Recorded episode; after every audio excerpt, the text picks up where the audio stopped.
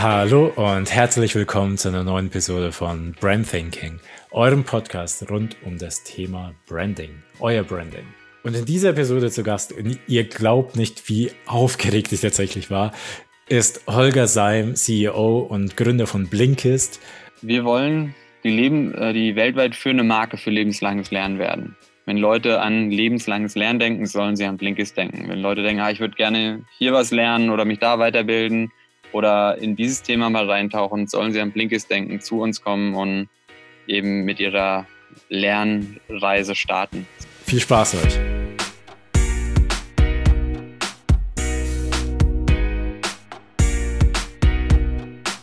Ich bin Holger, bin einer der Gründer von Blinkist ähm, und mit Blinkist bieten wir die Kernaussagen von Sachbüchern in 15 Minuten.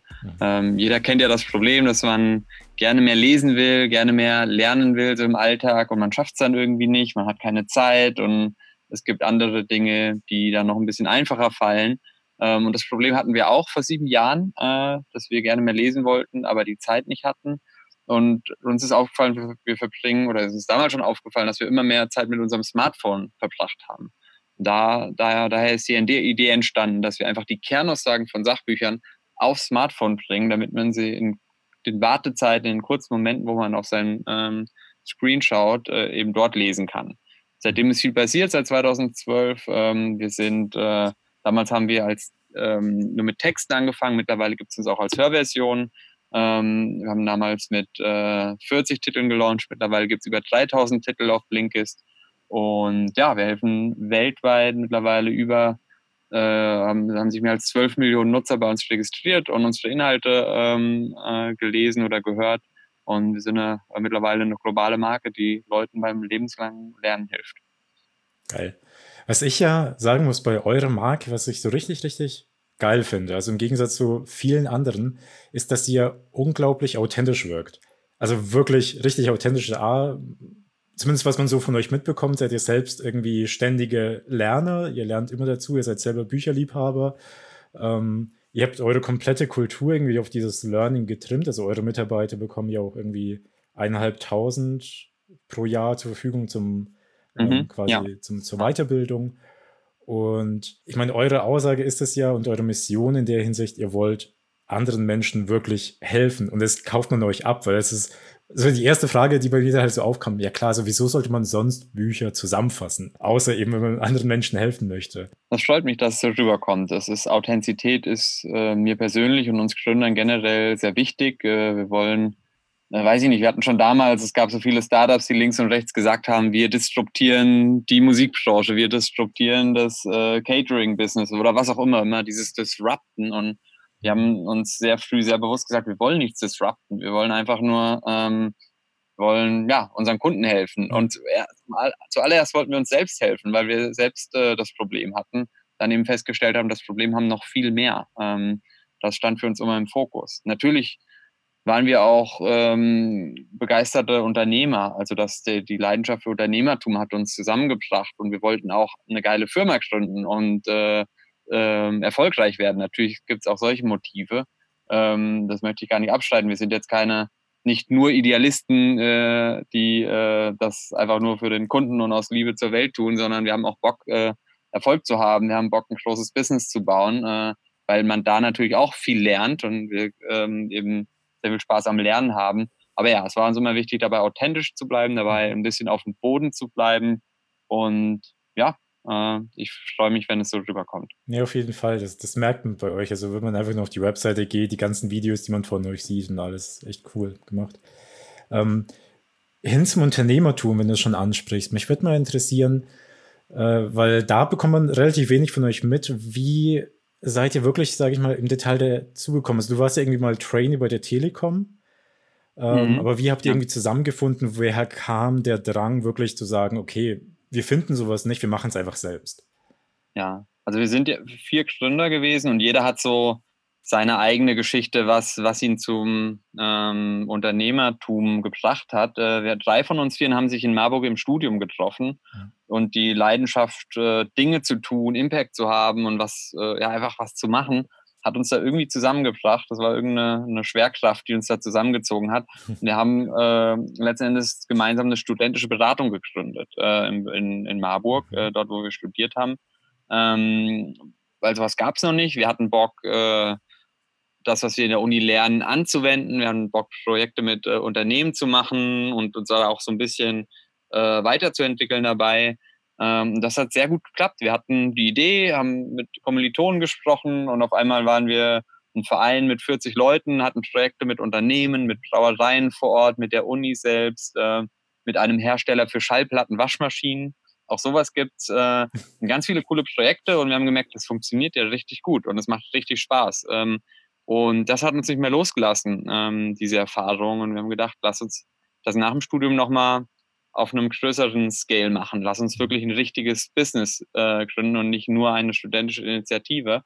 Und haben dann eigentlich regelmäßig überlegt, was kann man machen, welche Probleme gibt es, die man lösen kann. Dabei war uns immer wichtig, wir wollen nicht einfach nur irgendwie irgendwas gründen, sondern wir brauchen einen persönlichen Bezug dafür. Wir, wir brauchen eine Leidenschaft dafür und es soll ein Problem sein, was eben wirklich existiert. Und wir hatten keine äh, bahnbrechende Idee während des Studiums und, und auch nicht nach, direkt nach dem Studium.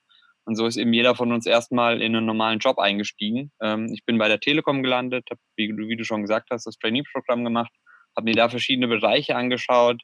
Ähm, und wir haben uns aber immer wieder getroffen und immer gemeinsam überlegt, was könnte man tun. Und so ein, ein Jahr nach unseren Job-Einstiegen kam dann langsam die Idee zu Blinkist. Ähm, und als ich die so ein bisschen äh, materialisiert hatte und wir gesagt haben, das ist es, glaube ich, lass uns das machen, mhm. haben wir dann nach einem technischen äh, Mitgründer gesucht. Und da kam dann der vierte mit ins Boot. Das war der Mitbewohner der Schwester meiner Frau. Ähm, okay. Das heißt, wir haben in unseren Netzwerken gefragt mhm. und ich, wir kamen dann an ihn, an Tobi, äh, zweimal telefoniert, dann in Frankfurt getroffen, äh, Liebe auf den ersten Blick und dann waren wir zu viert. Ähm, und ähm, ja, dann ging es los. Das war im Frühling 2012. Stark. Äh, woher war bei euch auch der Drang? Also war bei euch irgendwie in der Familie, also gerade jetzt bei dir jemand schon im Unternehmertum selbstständig oder? Nee, gar nicht. Meine Mutter fragt sich auch immer, wo das herkommt, äh, weil meine Mutter ist Lehrerin, mein äh, mhm. Vater studierter Physiker, der hat in einem Unternehmen gearbeitet. Ich komme jetzt nicht aus einer Unternehmerfamilie. Ich bin in einem kleinen Dorf groß geworden und eher ja, also eher ähm, sehr, sehr konservativ erzogen, sage ich mal. Ähm, unsere Eltern haben uns immer so ein bisschen einen Abenteuerdrang äh, äh, anerzogen. Wir sind viel mit uns gereist, haben uns auch, auch dafür gesorgt, dass wir sehr, sehr früh aus dem Nest geschubst werden. Aber ich weiß nicht, wo es herkommt. Ich hatte einfach immer Bock auf Organisieren, auf Dinge machen, mhm. auf Impact sehen. Ich habe in der Schule gerne, ähm, ich habe angefangen, ähm, in der fünften Klasse mit Überraschungseierfiguren äh, zu dealen, wenn du so Geil. willst. Also die Ü-Ei-Figuren äh, irgendwie erschüttelt und dann an, an, an, an Sammler verkauft. Ich habe äh, irgendwann mal CDs gebrannt und daraus ein Mini-Business gemacht. Ich habe irgendwann hab Ferienjobs gemacht, das Geld, was ich dort verdient habe, an der Börse angelegt. Ich habe äh, immer umtriebig und Geschäfte machen, organisieren, etwas unternehmen. Äh, hat mir einfach Spaß gemacht. Äh, und nicht nur Spaß gemacht, sondern ich hatte auch Erfolg damit. Ähm, und das, da kam dann eins zum anderen irgendwann. Und so hat jeder von uns vielen so seine Geschichte, wie er da rangeführt wurde. Stark. Okay, jetzt hattet ihr die Idee, ihr habt angefangen, die technische Basis zu entwickeln und wie kam das eins zum anderen? Ihr wart ja dann irgendwie auch bei der Telekom im Hubraum mit drin, mhm. ähm, wo ihr quasi euer erstes Investment bekommen habt. Und wie ging dann dieser Prozess dann los für euch? Wir waren, äh, es war immer Schritt für Schritt Learning by Doing. Wir haben gesagt, okay, wir machen das jetzt. Am Anfang hat sich angefühlt wie so ein Studentenprojekt, äh, mhm. wie, wie, die, wie die Beratung, die wir damals gemacht haben. Wir haben uns überlegt, okay, was brauchen wir dafür? Wir brauchen eine App, wir brauchen Inhalte, wir müssen das Ganze vermarkten, wir brauchen für all das Kapital. Und dann haben wir eben geguckt, okay, wer macht was, haben uns aufgeteilt und jeder hat sich dann äh, einem Problem angenommen. Und äh, alles zum ersten Mal gelernt. Wir brauchten Kapital, also habe ich äh, mal in meinem Netzwerk rumgefragt, wie das überhaupt geht. Äh, bin dann darauf gestoßen, dass äh, einer meiner ehemaligen Chefs ein Business Angel ist. Ich habe dann in der Telekom äh, gesehen, da gibt es jetzt diesen Inkubator Hubschraum und so über Netzwerk und über äh, irgendwie zwei Ecken äh, haben wir dann erste Business Angels getroffen und eben diesen Inkubator und gelernt, wie das funktioniert. Das war letzten Endes auch nichts anderes als wir treffen uns, wir erzählen, was wir vorhaben wir geben, wir pitchen, wir machen eine Präsentation. Das hat man ja auch in der Uni schon gemacht und nur, dass es diesmal eben um einen sechsstelligen Betrag ging. Mhm. Das hat sich äh, ein bisschen unwirklich angefühlt, aber war letzten Endes ja äh, auch nichts anderes als das, was man schon kannte. Äh, man präsentiert was, man versucht was zu verkaufen und ähm, versucht andere von seiner Idee zu überzeugen. Ähm, und genauso war es mit den anderen Sachen auch, einfach sehr pragmatisch. Wir brauchen Inhalte, wie können wir das machen?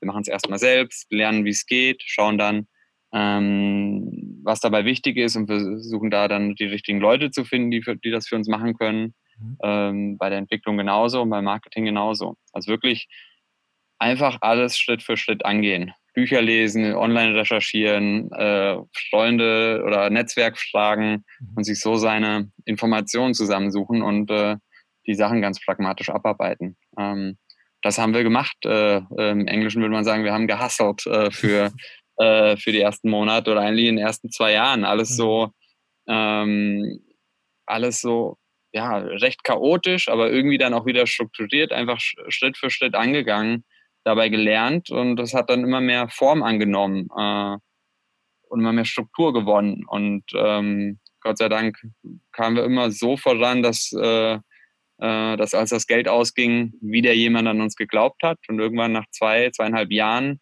Mitte 2014, Ende 2014 waren wir dann so weit, dass wir wirklich merken haben, jetzt funktioniert Jetzt geht's mhm. wirklich, jetzt wissen wir, ähm, wie wir das Schritt für Schritt skalieren können. Und mhm. dann seitdem äh, sind wir eigentlich sehr, sehr stabil und äh, sehr gut gewachsen Jahr für Jahr.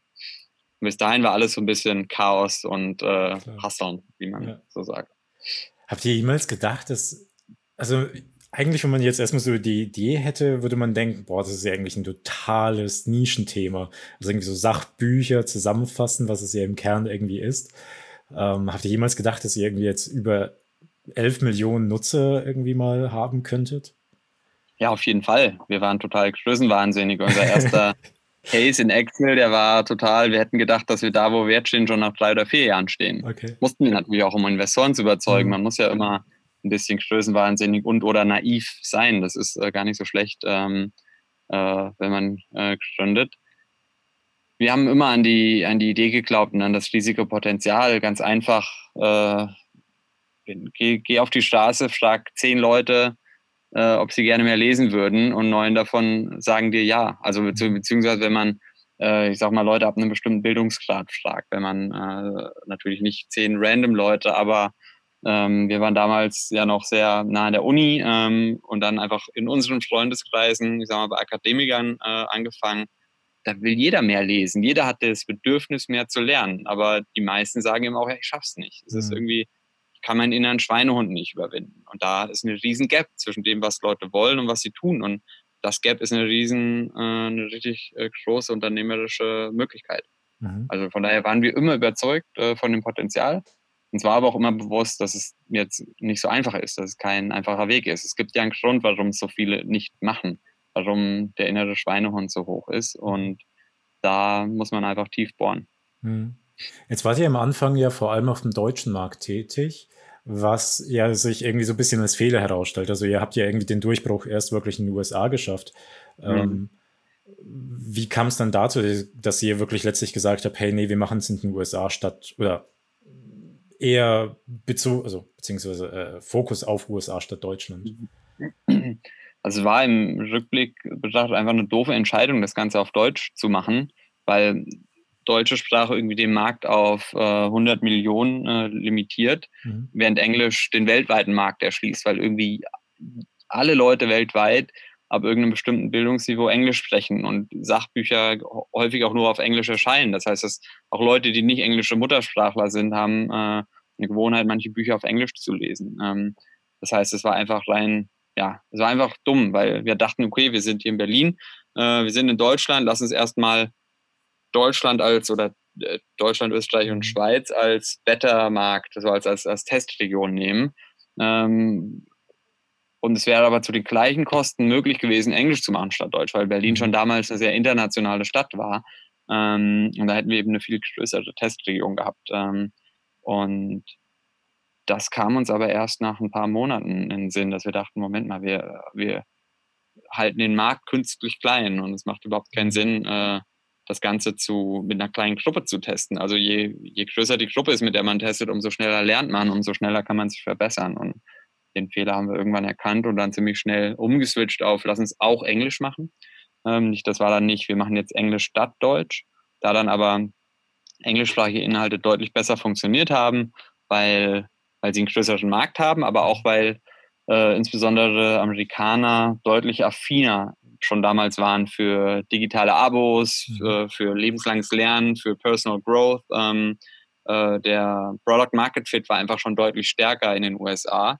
Mhm. Und dann haben wir einfach äh, das, da, das, was funktioniert, äh, weitergemacht und ist der Fokus einfach dahin gewandert, ähm, wo Dinge funktionieren. Und das hat automatisch dazu geführt, dass Deutsch, äh, der deutsche Markt, ähm, unsere deutschsprachigen Inhalte ein bisschen in den Hintergrund gerückt sind für ein paar Jahre. Mhm. Ähm, mittlerweile haben wir eine Country Managerin für die Dachregion und auch die Region steht wieder im Fokus und wächst auch im Moment sehr, sehr stark.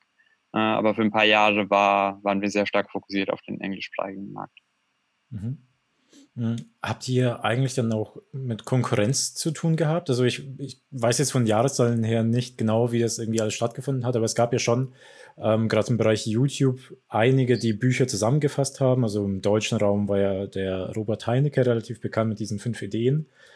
Ähm, wie war da für euch die Konkurrenzsituation und wie habt ihr euch da positioniert und auch unterschieden von denen? Wir hatten lange keine wirklich namhafte Konkurrenz. Es gab einen Anbieter für Buchzusammenfassungen, der hat sich auf Unternehmen fokussiert. Äh, mhm. Den gab es auch schon, als wir gegründet sind. Die haben also Sammellizenzen an Unternehmen verkauft. Ähm, es gab ein paar kleinere Anbieter, die sowas wie Buchzusammenfassungen ähm, probiert hatten, aber das waren dann, es gab keine App dafür. Das mhm. waren Anbieter, die haben sich eben auf Web äh, fokussiert, teilweise auf Text. Und wie du sagst, es gab so ein paar Channels auf YouTube. Wir haben aber gedacht, ähm, der Switch auf Smartphones und diese ähm, die verstärkte Nutzung von Apps ist eine riesengroße Chance, weil die durch, durch Smartphones und durch die App Economy ähm, haben sich neue Nutzungsgewohnheiten etabliert, dass man eben eigentlich in jeder kurzen, in, in jeder Wartezeit ständig auf sein Smartphone ähm, äh, guckt, dann aber natürlich nicht, wenn man unterwegs ist, ständig ein YouTube-Video gucken kann oder ein mhm. 20-seitiges PDF öffnen kann oder auf Wikipedia suchen muss, äh, jetzt suche ich hier mir mal einen Artikel, von dem ich was lernen kann und, und, und. Oder auf Google Buch plus Zusammenfassung eintippt und sich auf irgendeinem Blog irgendeine Zusammenfassung dann durchliest. Ähm, haben gemerkt, wenn wir eine App machen, in der wir ganz viele Titel in einem erwartbaren Format anbieten, in einem standardisierten Format, was man ähm, sehr, sehr schnell äh, öffnen und dann eben auch konsumieren kann, weil es runtergebrochen ist in diese kleinen Blinks, die man ja in, einem, in einer Minute schon lesen oder hören kann dann, dann, dann kommen wir eben in diese kurzen Zeiten, äh, in denen Leute auf ihr Smartphone gucken. Und das war, glaube ich, der Unterschied zu all diesen anderen fragmentierten mhm. Angeboten. Ähm, und das hat uns niemand nachgemacht so schnell. Wir liefen lange unterm Radar. Es hat ja auch erstmal die ersten Jahre nicht so super funktioniert. Mhm. Äh, und als es dann funktioniert hat, liefen wir aber noch länger unterm Radar und wurden unterschätzt. Investoren haben uns gesagt, ja, ja das, ist ja super aufwendig, diese Inhalte zu erstellen. Das geht, das kann man doch nicht skalieren. Und äh, andere auch gesagt, das ist nur Nischenmarkt. Hast du ja selbst gesagt. Und ähm, ja, wir wurden dann eigentlich erst kopiert und hatten erst Wettbewerber, als wir schon sehr äh, selbst sehr groß waren. Und das kommt uns jetzt zugute. Wir haben einen guten Vorsprung. Mhm. Also Vorsprung wahrscheinlich in dem Sinne, dass ihr einfach genau wisst, äh, welche Hebel ihr einfach be zu bewegen habt, damit das Ganze einfach rund läuft. Also ihr arbeitet ja stark mit einem Netzwerk von Freelancern, also eine Verbindung aus externen und internen. Ähm, ist es das, was euch in dem Sinne genau. dann unterscheidet? Alle, also ganz viele Faktoren. Wir haben einfach überall unsere Hausaufgaben gemacht und alles sehr gut gelernt. Wir wissen, wie wir die Inhalte in einer sehr hohen Qualität hm. und in einer sehr äh, on scale produzieren können. Also wir machen 50 Titel im Monat in sehr hoher Qualität. Wir wissen, wie wir das Ganze vermarkten. Äh, wir kennen, haben ähm, sehr starke Marketingkanäle aufgebaut. Wir kennen uns aus mit Messaging, mit den Funnels, die man dafür braucht, mhm. haben ein gutes Preismodell gefunden. Unsere App funktioniert sehr gut. Nutzer finden, was sie suchen. Wir können die richtigen Nutzer mit den richtigen Inhalten matchen. Wir haben eine starke Marke aufgebaut. Wir bauen auch immer mehr ein Netzwerk mit Partnern auf, über die wir wachsen können. Ähm, viele Dinge, die, die man jetzt im Einzelnen kopieren kann, die aber Zeit brauchen, ähm, mhm. wo wir einfach einen zeitlichen Vorsprung haben. Das macht das, da muss man einfach durch einen Lernprozess durch. Ähm, das kostet Zeit und Geld und die muss eben erstmal jemand aufbringen. Und wenn er dann da, wenn ein Wettbewerber da ist, wo wir jetzt sind, sind wir eben schon wieder zwei Schritte weiter, wenn wir mhm. nicht einschlafen ähm, und wenn wir weiter hungrig bleiben und, und, weiter innovativ bleiben. Aber da mache ich mir keine Sorgen. Mhm. Ihr seid ja jetzt ähm, vor allem zur Anfangszeit sehr, sehr stark mit Paid Content und Performance Marketing groß geworden. Das mhm. habe ich irgendwie in einem anderen Podcast gehört, das, also, der war aber vor, ich glaube, zwei, zwei Jahren oder sowas, dass ihr verstärkt auf ähm, Brand Marketing setzen möchtet. Äh, wie ist es, also was ist daraus geworden? Was macht ihr diesbezüglich? Ich weiß gar nicht, dass ich das mal gesagt habe. Also generell ist für uns eine Herausforderung oder wir müssen uns immer weiter diversifizieren im Marketing. Wir haben, haben mit Facebook, Instagram angefangen, mhm. dann kam irgendwann Paid Content und je äh, irgendwann stößt man an eine Grenze in einem Kanal und dann muss man den nächsten Kanal ähm, dazu schalten, um weiter zu skalieren machen wirklich jetzt, wir nutzen eigentlich alle Kanäle, die es so gibt. Wir machen Werbung in Podcasts, wir arbeiten mit Influencern, wir haben ein Affiliate-Programm, wir sind auf Google, ähm, also in der, in der ganzen Google-Welt, sind auf anderen ähm, so, Social-Media-Kanälen neben Facebook und Instagram. Ähm, wirklich sehr, sehr divers mittlerweile. Wir haben, machen in den USA auch ein bisschen TV-Marketing, mhm. äh, Radiowerbung und, und, und. Ähm, und das ist jetzt da, da verschwimmen dann die Grenzen zwischen Performance Marketing und Brand Marketing. Mhm. Ähm, also auch, ähm, auch so ein Paid Content oder Social Media ist teilweise Brand Marketing und baut eine, mhm. baut eine Marke auf. Was wir jetzt nicht machen, ist äh, so klassische Out-of-Home-Kampagnen oder Super Bowl-Ads oder was auch immer, die mhm. jetzt wirklich nur noch auf Brand gehen. Das muss schon irgendwie auch immer eine messbare Performance dahinter liegen. Mhm. Ähm, können uns jetzt noch nicht leisten, so ganz ohne äh, Blick auf auch einen kurzfristigen Payback zu investieren. Ähm, sonst würden wir zu, zu viel Geld äh, verbrennen. So langfristig können wir noch nicht denken. Hm. Marketing ist wahrscheinlich auch bei euch so der größte Treiber, Geldtreiber, oder?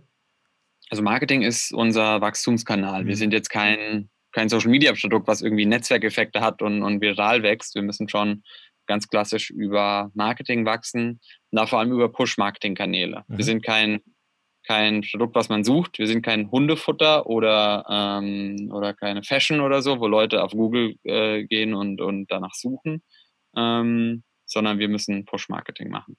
Und so ja.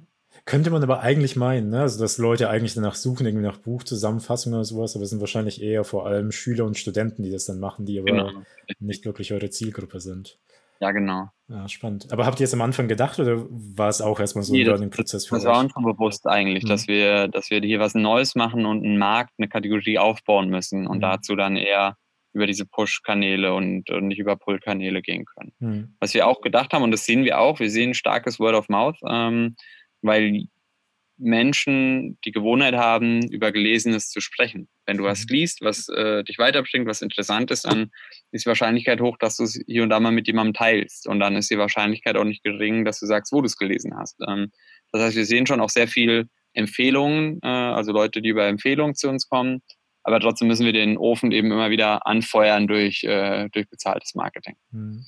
Ja, das glaube ich bei euch. Also ich habe es auch schon mehrmals tatsächlich weiterempfohlen. Das ist halt einfach nur, weil man, es ist halt sowas wie, boah, weißt du, ich habe ein Buch irgendwie in 15 Minuten gelesen, irgendwie so, so viele Themen, die man da irgendwie reinbekommt im Kopf und es spart einfach einen Haufen Zeit. Und das ist halt wirklich ähm, interessant bei euch, quasi übers Messaging, dass ihr ja sehr stark äh, so ein bisschen über diese Transformation der User eigentlich gehen könnt. Also diese, ja, ich habe eigentlich keine Zeit zum Lesen hin zu dem totalen äh, Hirni, der auf einmal jedes Buch irgendwie eben in 10, 15 Minuten lesen kann. Ähm, ja. Ihr sagt, also ihr spielt ja auch sehr stark eben mit diesem ja, mehr Wissen im Alltag und äh, Big Ideas und Small Packages und so weiter. Das ist, äh, genau, ja. ja. Auf jeden Fall. Und ähm, wo wollt ihr euch eigentlich noch so in Zukunft hinbewegen? Also, was wäre euer Ziel? Wir wollen die, Leben, äh, die weltweit führende Marke für lebenslanges Lernen werden. Mhm. Wenn Leute an lebenslanges Lernen denken, sollen sie an Blinkist denken. Wenn Leute denken, ah, ich würde gerne hier was lernen oder mich da weiterbilden oder in dieses Thema mal reintauchen, sollen sie an Blinkist denken, zu uns kommen und eben mit ihrer Lernreise starten, mhm. sozusagen. Äh, ich habe ja vorhin gesagt, dass irgendwie neun von zehn haben gefühlt das Problem, aber uns kennen noch nicht neun von zehn. Uns mhm. haben jetzt weltweit zwölf Millionen Nutzer mal ausprobiert. Ähm, da wir sind, wir kratzen immer noch an der Oberfläche. Wir können noch eine viel tiefere Marktdurchdringung haben. Und genau das wollen wir machen. Einfach weiter wachsen, äh, ähm, in den Mainstream kommen, eine, eine, wirklich eine starke Konsumermarke werden und unser Produkt stetig verbessern. Also es wirklich für Leute immer einfacher machen, mehr lernen, in ihren Alltag zu integrieren. Kannst du da irgendwelche Details nennen, woran ihr vielleicht irgendwie arbeitet? Also ähm, zum Beispiel, ihr habt ja online mittlerweile so ein Magazin und ihr probiert so ein bisschen mit Videos rum, also da nochmal so ganz, ganz knapp zusammengefasst in so eineinhalb Minuten. Ähm, könnt ihr euch vorstellen, in Zukunft irgendwelche Konferenzen aller TED Talks oder sowas zu haben? Also wir können uns generell vorstellen, mehr Inhalte anzubieten, als wir jetzt bieten. Mhm. Aktuell bieten wir äh, Bücher in Blinks. Äh, das sind in 15 Minuten äh, Versionen. Äh, also da kannst du was lernen in 15 Minuten, was äh, ähm, einen Buchbezug hat. Mhm. Es gibt aber jede Menge andere Formate. Also es gibt Text, Audio, Video, also Formate in dem Sinne. Es gibt verschiedene Längen, verschiedene Lerntiefen, mhm. ähm, verschiedene ja, Arten des Lernens und ähm, da denken wir in viele Richtungen. Wir wollen einfach äh, Schritt für Schritt für mehr Use Cases und mehr, äh, mehr äh, Kundenbedürfnisse mehr Inhalte bieten. Mhm. Und je mehr wir sowohl, je mehr wir da diversifizieren und sich unsere ähm, Kunden auch dann immer mehr unterscheiden, umso besser müssen wir eben auch werden, äh, dem richtigen Kunden den richtigen Inhalt zur richtigen Zeit zu liefern. Das heißt, mhm. dass ähm, erfordert eine enorm, enorme Investition in das Thema Recommendation, ähm, Editorial und, und, und. Ähm, genau, also da, wir wollen uns auf der Inhaltsseite verbreitern, gleichzeitig auf der ähm, Persona-Seite, also auf der Kundenseite dann und trotzdem eine Marke bleiben. Und das mhm. heißt, äh, Ende hast du ein Produkt und wir wissen, wir müssen immer besser lernen, was willst du. Und so ein, einfach ein smarter Begleiter werden für Leute, der ähm, immer das Richtige parat hat. Mhm. Seht ihr euch quasi so ein bisschen so als ähm, ja, der beste Freund, der einem einfach immer so bei der Seite steht und einfach immer so Tipps. Nicht der beste Freund, aber ein schlauer Freund. Muss nicht der beste Freund sein, aber jemand, der, der sehr belesen ist mhm. und der immer was Interessantes hat, der immer äh, was hat, wo man denkt, wow, das ist spannend, äh, wieder was gelernt. Ähm, und der weiß, was du, der deine Herausforderungen kennt, deine Ziele, der weiß, ob du dich gerade in deiner Karriere weiterentwickeln willst, ob du persönlich ein Thema hast oder ob du einfach nur an spannenden Fakten interessiert bist und interessanten Sachen und der dann einfach immer, hier, lies mal das. Ähm, oder hast du schon gehört, äh, das? Äh, ähm, so sehen wir uns eher. Als mhm. guter Freund, der, der sehr belesen ist. Mhm. Ein bisschen Humor hat. ja, es ist echt cool bei euch. Also auch mit den Impuls-Sachen, die ihr habt, so jeden Morgen, da sind schon immer mhm. sehr spannende Sachen dabei. Ähm, ja. Experimentiert ihr in der Hinsicht sehr viel? Also fällt auch vieles dann wieder über Bord, das dann nicht funktioniert? Oder seid ihr da eher so vorsichtiger? Also wir experimentieren schon, äh, ja doch. Äh, es gab Sachen, die haben wir probiert, die haben nicht mehr nicht geklappt. Und ich glaube, das wird in äh, Zukunft noch häufiger passieren. Mhm. Also wir haben, wir kommen jetzt gerade in so eine Phase, in der wir sehr, sehr viel ausprobieren wollen und sind uns bewusst, dass nicht alles, was wir ausprobieren, auch ein, äh, ein Erfolg wird haben viel vor im nächsten Jahr. Wir schaffen gerade die technische Grundlage mhm. ähm, dafür, mehr Inhalte testen zu können. Wir werden im nächsten Jahr dann sehr, sehr viel, äh, ja, sehr viel ausprobieren. Ich hoffe, dass einiges davon dann auch hängen bleibt. Stark. Ähm, seht ihr das auch für euch, also dieses ständige Experimentieren und Ausprobieren, ähm, als den Weg, um wirklich on top zu bleiben? Oder wie wollt ihr, sage ich mal, euch in Zukunft noch eben differenzieren von möglichen Konkurrenten? glaube, differenzieren, äh, Marke ist ein großes Differenzierungskriterium. Mhm. Wenn wir schaffen, die, wenn wir dich, wenn wir schaffen, dich gut genug zu kennen und dann die richtigen Inhalte dir zu liefern, die dich wirklich weiterbringen, dann bleibst du uns treu. Weil dann mhm. hast du immer wieder ähm, reellen Impact. Du liest was bei uns oder hörst was bei uns, lernst was bei uns und das hilft dir weiter. Und das ist einfach so ein starker Mehrwert dann, dass, äh, dass du gar keinen Grund hast zu gehen. Und das verbindet, verbindet sich ja dann mit der Marke. Also ich mhm. glaube, solange wir immer besser lernen, die richtigen Inhalte äh, auf unsere Plattform zu bringen und dann auch mit den richtigen Kunden zu matchen, mhm. ähm, haben wir kein Problem. Müssen uns keine Sorgen über, über Wettbewerber machen. Ich glaube, mhm. es ist am Ende keine, keine Feature-Differenzierung. Funktionen können immer nachgebaut mhm. werden. Äh, sowas wie Daten nutzen, um, um, Leute kennenzulernen und ihnen dann das Richtige zu empfehlen, das, das kann nicht so einfach nachgebaut werden. Das ist was, was man mit, zunehmenden, mit zunehmender Größe eben immer besser kann. Mhm. Und dann einfach eine sehr gute Bibliothek an Inhalten zu haben, das sind die beiden Dinge, die schwer kopiert werden können. Stimmt. Wobei, man, man muss ja auch sagen, bei, auf der Feature-Seite habt ihr auch einen riesen Vorteil, dass ihr ähm, einen großen Hook habt, äh, um Leute zu halten, dadurch, dass ich ja gewisse Textstellen abspeichern kann, Bücher abspeichere und ja. sowas. Das ist ja so ähnlich, sage ich mal, wie bei Spotify, dass ich dann auch nicht so schnell wechsle. Weil ich denke ja. mir, ich habe jetzt all diese Bibliothek für mich aufgebaut, wieso soll ich jetzt irgendwie nochmal von vorne irgendwie aufbauen? Ja, ja, stimmt, das ist auch ein guter Punkt. Mhm. Ja. Spannend. Okay, wir müssen langsam zu Ende kommen. Du hast nicht mehr allzu viel Zeit. Ähm, wo wir schon beim Thema Marke sind, so die letzten Fragen. Was verstehst du selber unter Marke?